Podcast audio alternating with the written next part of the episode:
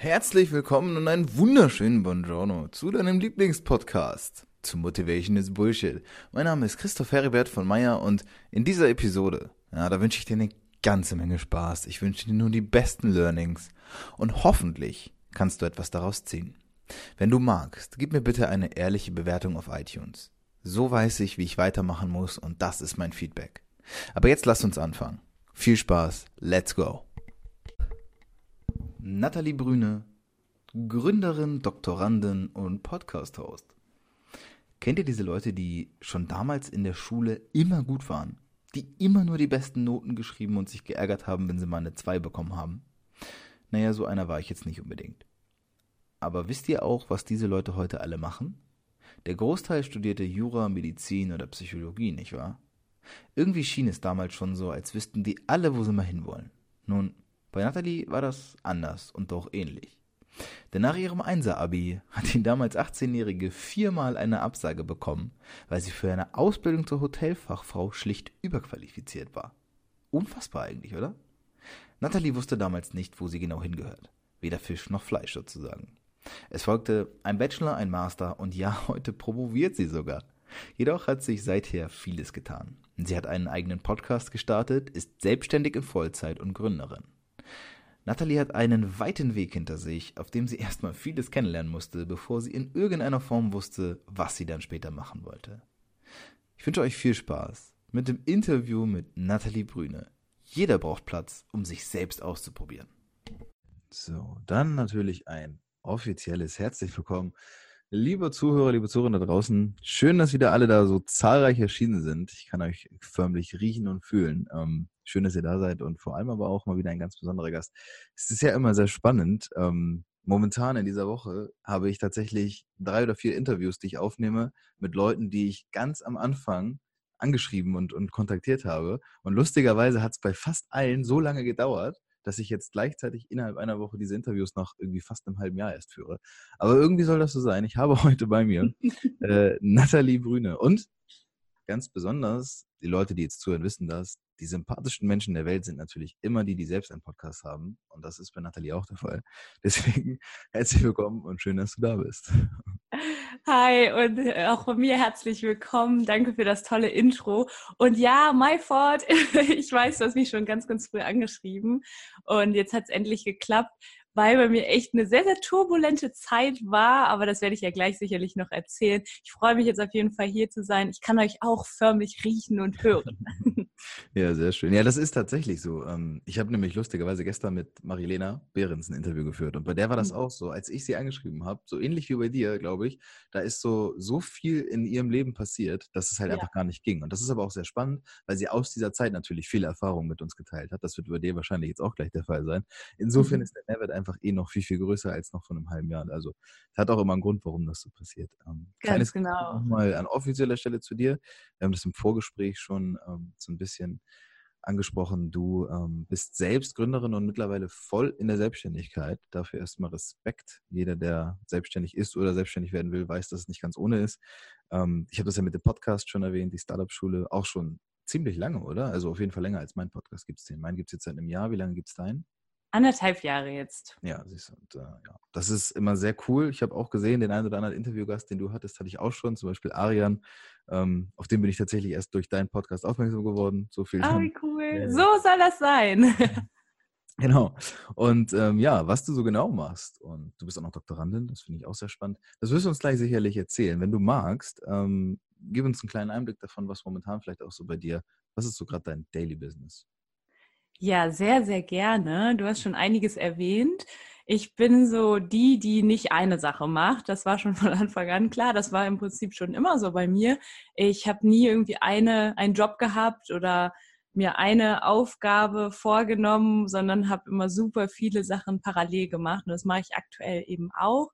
Ich habe vor zwei Jahren ungefähr mit meiner Promotion angefangen. Das war dann zunächst eine Stelle als wissenschaftliche Mitarbeiterin an der Uni hier in Düsseldorf und habe angefangen im Bereich Entrepreneurship Education für Kinder und Jugendliche zu promovieren und habe vorher aber schon mein erstes Startup gegründet gehabt und ja, das war so ein bisschen der Türöffner für diese Promotion. Ich habe da eben an einem Lehrstuhl auch gearbeitet und an einem Gründerzentrum, wo ich so die Erfahrung weitergegeben habe. Das ist mittlerweile aber jetzt nicht mehr mein Daily Business, denn ich bin seit ein paar Wochen wirklich voll selbstständig, war dann lange Zeit Sidepreneur, habe mir was aufgebaut, dazu auch vielleicht später nochmal so als Tipp für, für deine Zuhörerinnen und Zuhörer, sich auch nebenbei einfach mal was aus, aus, aufzubauen oder auszuprobieren auch. Ja, und mittlerweile eben seit den paar Wochen mache ich voll die Startup-Schule. Das ist eben mein Podcast, das ist Coaching, das ich anbiete. Und ich mache, ähm, habe noch verschiedene Kunden im Bereich so, so, äh, Social Media Management.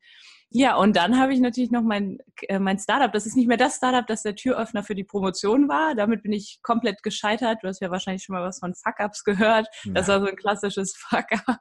Und ähm, ja, aber auch da ich habe daraus gelernt und warum meine Zeit so turbulent war, ja, das war tatsächlich diese, diese Mehrbelastung so im letzten Jahr, die unglaublich schön war irgendwo. Also Belastung hört sich ja so negativ an, aber es war unglaublich schön, weil ich habe eine Crowdfunding-Kampagne gemacht, unglaublich viele Erfahrungen gesammelt, habe sehr viele Erfolge gefeiert, aber auch Misserfolge gefeiert und ja, um dann letztlich da anzukommen, wo ich jetzt bin. Und auch jetzt bin ich noch nicht angekommen. Also es ist ja immer, immer auch ein Prozess. Aber ich merke gerade so diese Flexibilität, diese Freiheit, das Unternehmerdasein auszuleben, aber dennoch eben mein, mein Anker, so die Doktorarbeit zu haben. Das ist ganz, ganz großartig. Und das hm. ist das, was ich gerade so mache. Ja, sehr, sehr schön, sehr spannend. Ähm, viele Sachen, aber wir gehen da jetzt mal so ein bisschen schrittweise gerne ran. Ähm, ich gehe nämlich immer ganz, ganz gerne ein bisschen nach hinten, weil ich immer versuche herauszufinden, woher kommt es denn, ne? weil das ja auch ganz wichtig ist. Ähm, für mich, ich versuche mal so einen roten Faden dadurch zu ziehen, zu verstehen, wie kommt man denn überhaupt auch dahin, weil ich kenne das, ich mache auch sehr viele Sachen immer parallel und auch schon immer und ich habe nie eine Sache, auf die ich mich zu 100 Prozent konzentriere. Ähm, jetzt hast du gesagt, dass du ja, naja, soweit kann ich noch mitrechnen, wenn du promoviert hast oder beziehungsweise jetzt promovierst, musst du ja irgendwann mal angefangen haben zu studieren. Jetzt bist du ja aber auch in der Selbstständigkeit unterwegs. Jetzt hast du ja aber dann schon Bachelor, Master, hast ja alles schon in der Tasche. Das heißt, du hast ja ziemlich lange im klassischen System ähm, dich erstmal, ich sag mal, angepasst und, und das, mhm. das alles studiert. Was genau hast du studiert? Hm. Also ich habe im Bachelor habe ich International Management studiert an der Fachhochschule und dann im Master Europäische Kultur und Wirtschaft. Das war mehr so EU-Politik, das dann an der richtigen Uni und dann die Promotion jetzt eben auch an der Uni im Bereich Entrepreneurship. Das heißt, es wurde wirklich immer so ein bisschen spitzer. Du kannst dir das auch so ein bisschen vorstellen wie so eine Pyramide, aber irgendwie auch so eine, so eine chaotische Pyramide. Da äh, EU-Politik war schon wieder irgendwie was ganz anderes. Du kannst also sehen, es war bei mir jetzt gar nicht so, dass ich schon nach dem Abi wusste, boah, ich möchte das und das machen oder ich möchte Unternehmerin werden das war eher so ein bisschen, ja, was machen alle, wenn sie nicht wissen, was sie machen sollen? BWL so, ne? Und ähm, ja, habe dann tatsächlich nach dem Abi war erstmal auch gar nicht das mit dem BWL oder äh, International Management war überhaupt gar nicht so auf meinem Schirm. Ich habe eigentlich nur irgendwas gesucht und wollte unbedingt in Düsseldorf bleiben, weil ich ganz, ganz anders war, als ich heute bin. Also ich habe eine ganz, ganz krasse Entwicklung hinter mir und war eher so ein, so ein ja, kleiner Heimscheißer irgendwie. Ne? Ich hab, hatte immer Heimweh, wenn ich irgendwo anders war und dann war meine erste Wahl tatsächlich eine Ausbildung als Hotelfachfrau, wurde aber vielfach abgelehnt dann in den Hotels, weil mein Abi irgendwie 1,2 war oder 1, nee, 1,1 sogar, glaube ich. Genau, und habe dann war völlig verzweifelt, wusste nicht, was ich machen soll. Und dann bin ich immer irgendwie Leuten auch so ein bisschen hinterhergelaufen. Dann hatten Leute von diesen. Abgelehnt? Ja, tatsächlich in Hotels. Ganz genau. Weil dein Abi zu Überqualifiziert. Ja, das ist ja, das ist häufiger mal so, wenn du dann eine Ausbildung machen willst, dass die sich halt denken, okay, dann bleibt die für die Ausbildung und dann haut sie uns hier ab, so, ne? Okay. Also das war so meine Vermutung. Und dann war ich ein bisschen verzweifelt, bin so ein bisschen, habe mich umgeschaut und dann dieser Bachelor war dann letztlich jetzt rückblickend genau das Richtige für mich, weil ich ein Pflichtauslandssemester hatte und bin dann in diesem Semester nach Kanada, nach Vancouver gegangen und das war grandios. Es war so das, ja, das erste richtig ganz großartige Erlebnisse außerhalb meinem, meines kleinen Kokons. Und ja, also du siehst, es war jetzt nie irgendwie so eine ganz gerade Linie, die ich da gefahren bin, sondern vielmehr auch ein Ausprobieren, ein Gucken, was, was liegt mir denn? Und auch mhm. so ein bisschen auch eine Orientierungslosigkeit, bis ich letztlich da gelandet bin, wo ich jetzt heute bin. Aber was war denn, äh, weil das, da komme ich noch nicht ganz mit. Du willst Hotelfachfrau werden, wirst aber mhm. abgelehnt dann irgendwann bist du unterwegs, kommst wieder, studierst quasi, sagen wir mal jetzt Richtung BWL, was ja irgendwie dann doch wieder was anderes ist. Also woher kam dann dieser, dieser Wunsch, überhaupt Hotelfachfrau zu studieren und warum war er dann später nicht mehr da? Also ich habe, nee, ich habe das parallel, das war parallel quasi. Also das, das Auslandssemester war während des, des Studiums dann und ich habe einfach vor, nach dem Abi, ich meine, wie alt ist man? Da ist man so ein kleiner, noch so ein kleines Küken irgendwie, ne? Ich war 19 oder 18, nee, 18 sogar und wusste wirklich nicht richtig, was ich machen möchte. War gar nicht, hatte jetzt auch nicht den Wunsch, ja, ich habe das wollte ich auch auf gar keinen Fall, nur weil ich ein gutes Abi habe, jetzt eben die, die äh, die Studiengänge zu, zu nehmen, die einen guten NC erfordern. Nee, das hatte ich gar nicht vor und habe dann gesagt, ja, dann mache ich halt erstmal eine Ausbildung. Und da wurde ich dann aber abgelehnt und habe ich halt weitergeguckt, Fühler ein bisschen ausgestreckt und habe eben in Düsseldorf diesen Studiengang gefunden und habe dann, dann BWL halt gemacht, so ganz klassisch. Und ja, das war, hat mir auch am Anfang nicht super gut gefallen, aber ich habe es dann einfach gemacht. Also wenn ich etwas angefangen hatte damit, dann habe ich es meistens auch, also habe ich es in der Regel durchgezogen. Und das war bei dem Studium auch. Und da kann ich rückblickend auch nur sagen, dass es richtig, richtig gut war, einfach auch, weil ich diese Auslandserfahrung sammeln konnte. Okay was spannend ist, ähm, sage ich mal so aus meiner Erfahrung, ich bin, ich habe ein super schlechtes Abi gemacht, mhm. 2,9 oder sowas. Also gerade so, dass ich gesagt habe, Hauptsache keine drei davor. Das war so, glaube ich, das Motto damals. Und ich weiß aber auch, wie wenig ich dafür getan habe. Und mhm. Jetzt ist es so, dass ich von denjenigen weiß, die ein Einser-Abi gemacht haben, wie viel die dafür gemacht haben. Was ich damit sagen will, ist, die Leute, die ein Einser-Abi gemacht haben, waren schon immer sehr zielstrebig und strebsam und ehrgeizig. Jetzt hast du mhm. so ein ultra gutes Abi gemacht, aber es klingt für mich so, als wärst du irgendwie danach doch gar nicht so richtig, also hättest du doch nicht so gewusst, wo du jetzt hin willst, weil die Leute, die ich kenne, die ein 1-1 oder 1-0 oder 1-2er machen, die sind entweder Mediziner oder ja. Jura oder so wie, wie passt das zusammen, dass du so ein Abi gemacht hast, aber danach dann doch so auf weiter Flur standst? Ja, de, ja, da kannst du echt mal sehen. Das ist eine sehr, sehr gute Frage. Und zwar habe ich immer sehr, sehr viel gelernt. Ich habe auch ehrlich gesagt, ja, ich war immer sehr zielstrebig, auch sehr ja, sehr diszipliniert, was das Lernen anging, immer schon. Habe aber also auch die andere Seite gehabt. Ich war jetzt nicht die, der komplette Nerd, der sich nur verkrochen hat und gelehrt hat, sondern ich hab, war auch immer auf jeder Party mit dabei, äh, letztlich habe ich mich aber wirklich nie so richtig ausprobieren können. Das ist so meine Vermutung. In der Schule war das immer so, ja, da hast du halt die, die strengen Curricula und das alles sehr, sehr vorgegeben, sehr getaktet, was da durchgezogen werden muss. Und für mich war da nie so, da war nie was dabei, wo ich gesagt habe, boah, das ist genau mein Ding. Ich konnte immer alles gut lernen. Das war so mein, ja, der, der Pluspunkt, den ich da hatte. Ich konnte Mathe lernen, ich konnte Bio lernen, ich konnte Deutsch lernen. Das war alles ich konnte gut auswendig lernen, das war alles super und da hatte ich keinerlei Schwierigkeiten mit, aber so richtig, dass ich gesagt habe, boah, einfach liegt mir besonders und ich bin total gut in Bio und weiß jetzt schon, dass ich später damit irgendwie mal was machen will, das hatte ich nicht. Mhm. Und ja, das ist vielleicht auch so ein bisschen der Grund, warum ich das mache, was ich heute mache mit meiner Startup-Schule, weil einfach ich grundsätzlich der Meinung bin, dass die dass im, im Schulsystem zu wenige Möglichkeiten gegeben sind für die jungen Leute, sich auszuprobieren, zu finden, schon früh zu finden, was denn ihre Leidenschaft ist. Ja, definitiv. Also gehe ich genauso mit. Ich glaube auch, dass das, ist ja auch bewusst so, muss man so dazu sagen. Ne? Wir sind in einem Schulsystem, das irgendwie um einige Jahrzehnte, wenn nicht sogar Jahrhunderte mittlerweile überholt ist. Und wir sollen ja auch nicht unbedingt so selbstbestimmt denken. Deswegen, aber das ist ein anderes Thema. Äh, aber spannend, weil ich, das, du bist tatsächlich die erste Person, die ich kennenlerne, die so ein gutes Abi macht und danach nicht genau den Plan hatte. Weil die Leute, ne, das Abi ist ja immer wie so eine Art erste Probe, ist so eine erste Test ne, für das, was dann ja. da später kommt. Die Leute, die jetzt Medizin studieren, die ich kenne, die haben sich in der Schulzeit eben schon den Arsch abgerackert, um dann irgendwie aufgenommen zu werden und studieren. Ja. Spannenderweise ja. sehe ich oft, dass es dann doch nicht die Erfüllung bringt, die sie sich gehofft haben. Aber es ist ja, ja. so, wie du sagtest, dieses nicht ausprobieren zu können. Ja, ja, das habe ich, die Erfahrung habe ich da auf der Ebene auch gemacht. Ähm, okay, dann hast du ja aber lange studiert. Wahrscheinlich alles in Regelstudienzeit, würde ich mal vermuten, und wahrscheinlich dann auch immer gute Noten geschrieben, so wie das klingt.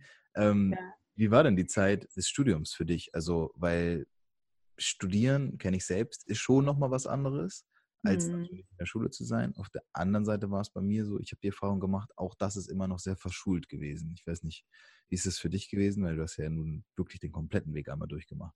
Ja, ja, absolut. Kann ich dir auch nur zustimmen. Also ich fand mein Studium an sich so jetzt nicht, ich bin nicht ungern hingegangen, sagen wir mal so, aber ich habe auch nicht so den Eye-Opener gehabt und da war jetzt nicht irgendwas, wo ich gesagt habe, boah, da weiß ich jetzt total genau, was ich machen möchte und hatte jetzt auch nicht ein großes Vorbild so in meinem, äh, ja, während meines Studiums irgendwie einen Professor oder einen Dozenten oder eine Dozentin. Hm, ich muss sagen, dass das Studium an sich sehr verkopft noch war. Ja, ich war, habe allerdings im Bachelor an der Fachhochschule studiert und im Master dann an der Uni, wie ich schon gesagt habe, und da halt auch beide Systeme so ein bisschen kennengelernt. Und an der Fachhochschule war es schon ein bisschen praxisorientierter. Das war ganz cool. Da durften wir dann auch viele Dinge ausprobieren und eben auch dieses Auslandssemester das erste Mal wirklich auch selbstständig zu sein.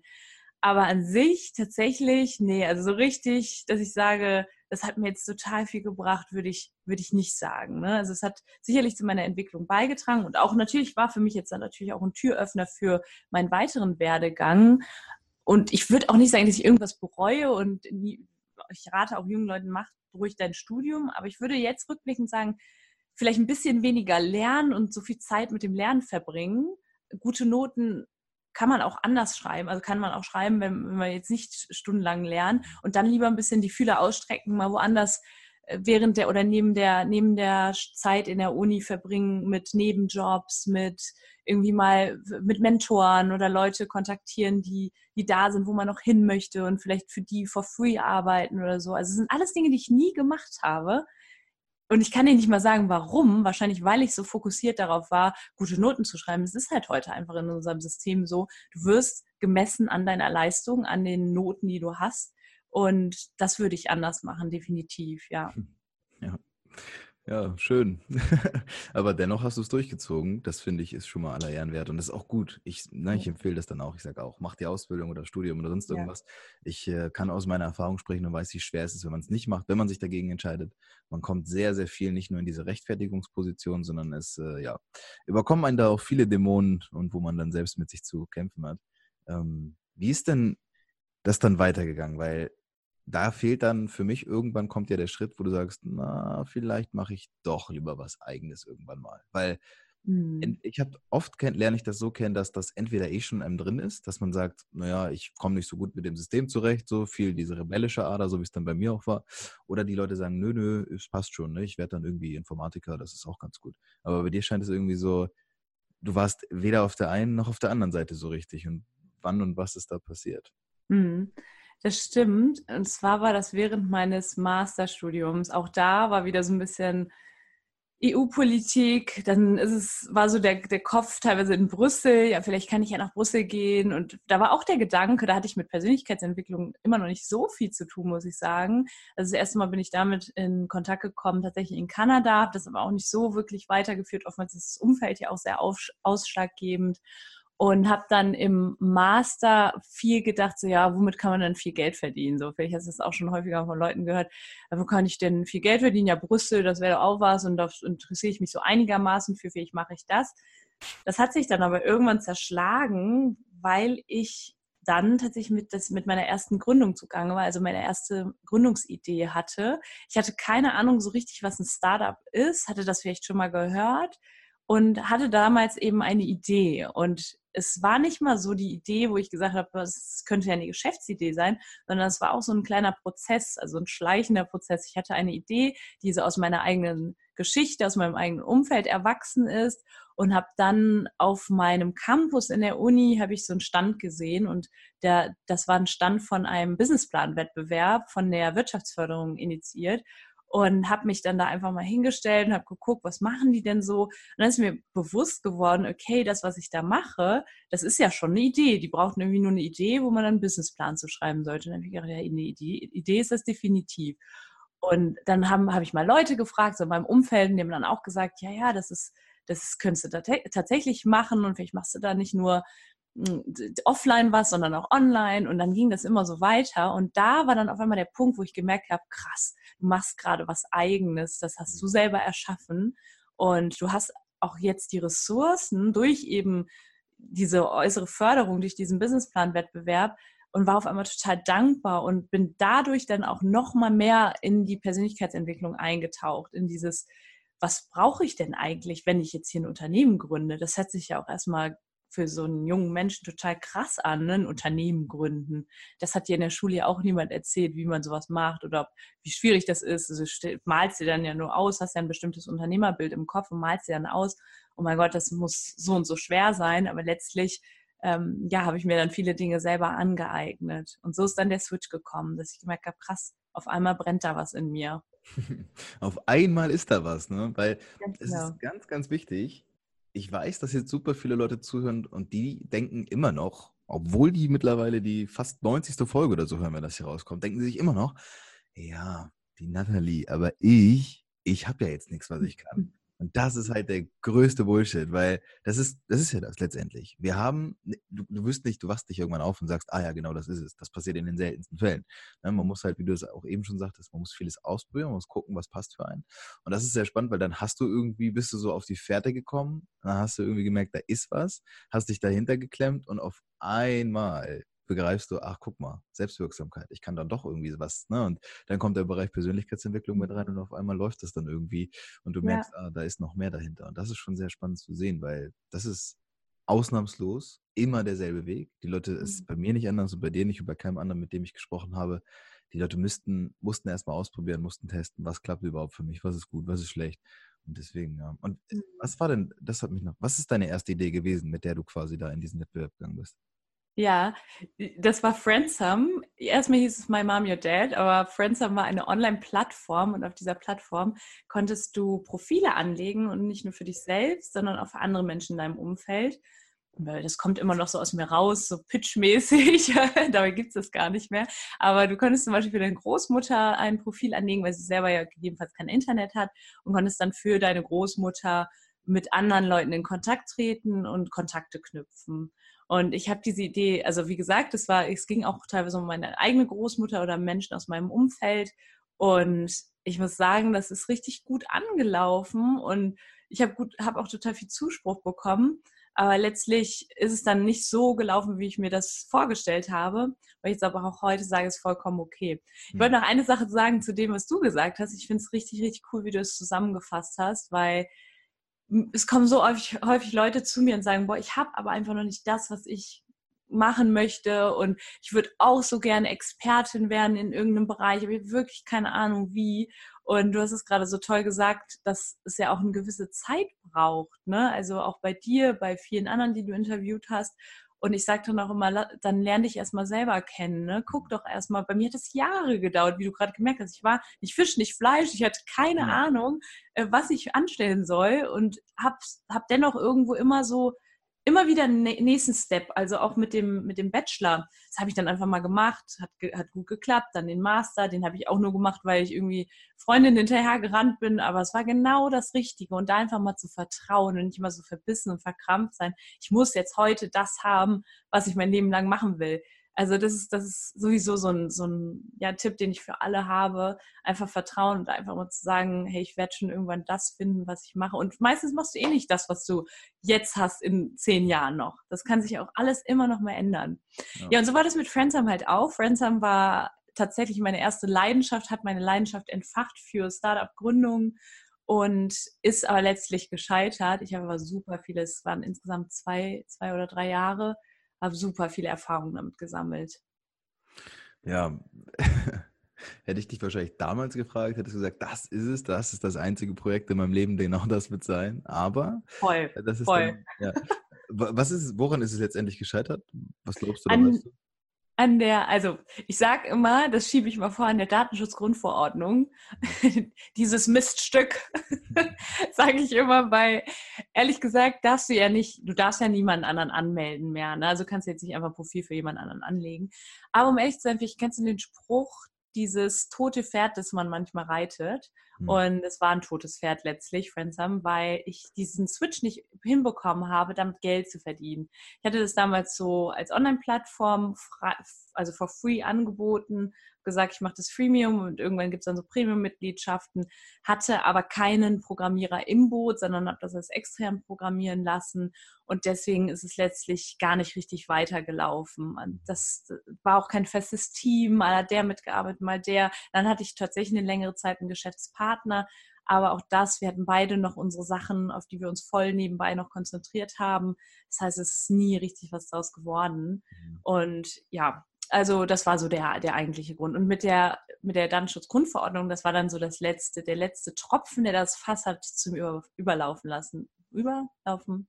Hat überlaufen lassen, Ja, genau. ja. Und war dann so auch meine, ich hatte das so lange hingezogen mit der Entscheidung, mache ich es jetzt weiter, mache ich es nicht weiter. Und letztlich habe ich es dann nicht weitergemacht aufgrund mhm. der Datenschutzgrundverordnung, genau. Wie ging es dann weiter für dich? Und dann ging es weiter. Ich habe dann, dann in der Zwischenzeit hatte ich dann schon mit der Promotion angefangen und hatte, und so ist, ist das häufig bei Gründerinnen und Gründern, hatte schon lange Capskeeper, meine, meine aktuelle Gründung auch im Kopf, habe das aber nie so richtig, bin das nie richtig angegangen, weil ich mir dachte, boah, Nathalie, jetzt bleib doch mal ein bisschen im Fokus und du hast jetzt die Promotion, du hast deine, deine Gründung Nummer eins und jetzt Gründung Nummer zwei auch noch nebenbei, lass es einfach so, ne? sonst kommst du da in Straucheln und hatte dann Friendsome ad acta gelegt und dann auch wirklich nochmal über die Idee nachgedacht, Capskeeper und ja, habe dann an einem Startup Sprint teilgenommen. Ich weiß nicht, ob dir das was sagt, vielleicht für deine ja. Zuhörerinnen und Zuhörer. Äh, da kommt man so ein Wochenende zusammen mit verschiedensten Leuten, pitcht die eigene Idee und dann können sich Leute deine Idee anschließen. Dann haben wir ein Wochenende an meinem Startup gearbeitet und dann ist mir klar geworden, ja, das, das kann was werden, das mache ich. Mhm. Und so ist es dann weitergegangen bis zur Crowdfunding-Kampagne dann im letzten Jahr erfolgreich gemacht und ja, da bin ich aktuell immer noch dran. Geh mal gerne darauf, darauf ein, auf, Cap, auf Capskeeper. Ja, also Capskeeper, das ist ein, ich nenne es immer ein Zeitkapsel-Service. Das hört sich dann immer ein bisschen befremdlich erstmal an für die Leute. Vielleicht kennt ihr Zeitkapseln noch von früher. Das haben Menschen irgendwie, Menschen haben Zeitkapseln befüllt, die dann irgendwie im Garten verbuddelt mit Dingen, die sie für die Nachwelt aufbewahren wollten. Welche Erinnerungen oder was sie sagen, das ist würdig, dass man das den, den nachfolgenden Generationen aufbewahrt. Was wir machen, wir haben schön designte Zeitkapseln, die jetzt befüllt werden können für, eine gewisse, für einen gewissen Zeitraum, also ich sag mal mit Botschaften an das zukünftige Ich, mit Erinnerungsstücken an die eigene Hochzeit, an die Geburt, Geburt des Kindes, irgendwie, du kannst dir Ziele darin ausschreiben, damit ein Commitment an dich, mit dir selbst eingehen, kannst die Zeitkapsel dann versiegeln, an uns zurückschicken und wir schicken sie dir dann in der Zukunft zu dem von dir gewünschten Zeitpunkt zurück. Mhm. Das heißt, wenn du, sagen wir, nehmen wir mal das in der Persönlichkeitsentwicklung für dich und deine Zuhörerinnen und Zuhörer vielleicht spannend, wenn du sagst, du willst einfach mal aufschreiben, was dich gerade so bewegt, um deinen Prozess auch zu dokumentieren, den du so in deiner Persönlichkeitsentwicklung durchgehst, einfach aufschreiben, was dir so durch den Kopf geht, was für Glaubenssätze du vielleicht auch hast. Und dann kriegst du das in zwei, drei Jahren zurückgeschickt und öffnest das und bist halt überrascht, was du damals gedacht hast. Und ja, dann du kannst natürlich sowas auch zu Hause aufbewahren. Also die Zeitkapsel gibt es auch ohne den Service. Ich finde es nur immer ganz cool, weil dann hast du nicht die Möglichkeit, jeden Tag da drauf zu schauen. Und dann ist es irgendwann eine Überraschung und du siehst auch wirklich den Effekt und es geht nicht verloren. Also ja, dass wir, also unsere Kunden nutzen die, die Zeitkapseln ganz vielfältig, vielfältig. Im Moment viel in der Hochzeitsbranche, aber eben auch in der Persönlichkeitsentwicklung. Hm. Und wie weit kann ich das sozusagen bei euch vorausplanen? Also du meinst, wie, welchen Zeitraum, Zeitraum ja. wir gerade anbieten? Ja, im Moment, wir sind ja wirklich noch in der Anfangsphase, machen wir ich glaube, maximal anderthalb, zwei Jahre. Mhm. Wir wollen das aber ausweiten, auch letztlich auf 18 Jahre. Aber da sind wir gerade noch dabei, dass wir, wir haben auch ein, wir haben ein richtiges Lager mit einem, mit einem richtigen Logistiksystem dahinter. Also das ist schon alles sicher, aber für 18 Jahre ist es halt auch immer noch ein bisschen krass. Das, das ist aber alles in Planung, damit wir es auch für Geburten und so an, anbieten ja, genau, können. Ja. Das ist schon ja. eine sehr, auch eine sehr spannende, einfach das spannende Feld, weil man ganz anders denken muss als in vielen anderen Businesses, wo du sagst, ne, wenn ich jetzt beim Büro ne, mir einfach nur einen normalen Pacht- oder Mietvertrag hole, ja gut, vielleicht hast du mal fünf Jahre oder so, aber das, was ihr machen müsst, ist ja wirklich richtig weit vorausschauen. Ja, absolut. Und dann hast du auch so, wenn du einen Auftrag bekommst, eine Bestellung, dann äh, arbeitest du die ab sozusagen und dann ist die ja nicht vorbei, sondern da ist immer noch was, bis das dann wirklich letztlich auch wieder beim Kunden die Zeitkapsel zurück ist. Und dann so lange Zeiträume ist natürlich nicht so einfach, aber das ist Teil der großen Vision, ja. Wie bist du denn auf die Idee? Also, wie kommt man drauf? Also ich kenne Zeitkapseln. Ja. Ich muss sagen, bis ich das, ich glaube, ja, Ende letzten Jahres bei dir dann gesehen habe, habe ich wahrscheinlich in meinem Leben noch nicht an eine Zeitkapsel gedacht. Ja.